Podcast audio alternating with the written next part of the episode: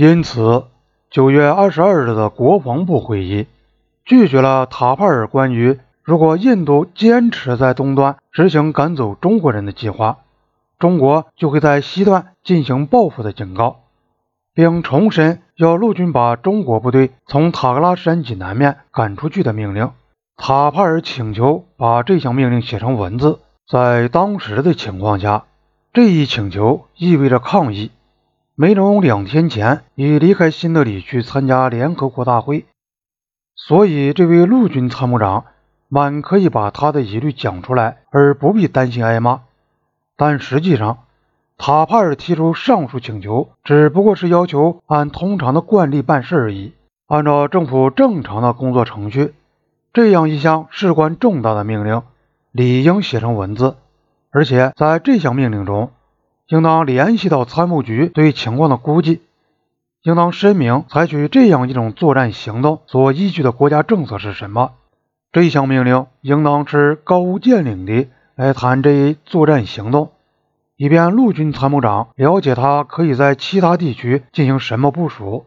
在这方面的关键问题是，万一同中国发生战事，估计巴基斯坦会采取什么行动？可是。非但赶走中国部队的命令始终没有写成文字，而且自从紧急局面开始出现后，在新德里很少用笔头来肯定一项命令或做会议记录。从讨论中国部队越过塔格拉山脊的第一次会议起，梅农就规定不得做会议记录。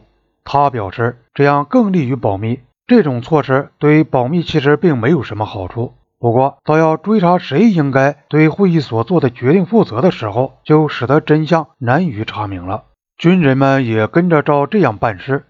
陆军总部常常是用电话给东部军区下达命令，由塔帕尔打给森，一般不再补发电报予以肯定。森事实上常到新德里参加会议，因此可以当面给他下命令，自然也是口头的命令。当时只有军部和军以下的单位才按正常的工作程序办事，但后来即使在这些单位也不这样做了。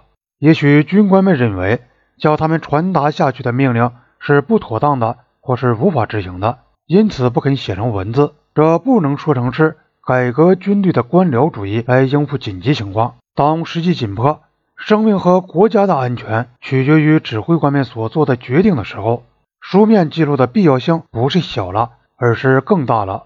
川流不息的军事电报和报告，打成一式双份或三份，抄送给下级和上级单位互通情况，可以最有效地保证一个政府及其军队能根据已经了解的各种因素，通过全面考虑来做出决定，并使做出决定的人承担责任。塔帕尔将军到九月二十二日才请求把赶走中国部队的命令写成文字，时间已经过晚了。这项命令下达给陆军，事实上已有十天了。可是塔帕尔的请求仍然使文职官员们一时感到很为难。当时梅农在纽约，由国防部副部长科拉古拉麦亚代理他的职务。他认为肯定一项对中国采取军事行动的命令超出他正常的职权范围。当时他是管国防生产的，不过问部长的事。但他总算是给梅农挂了电话。即使到了这个时候，陆军参谋长对于发出对中国采取作战行动的命令是否妥当提出了疑问。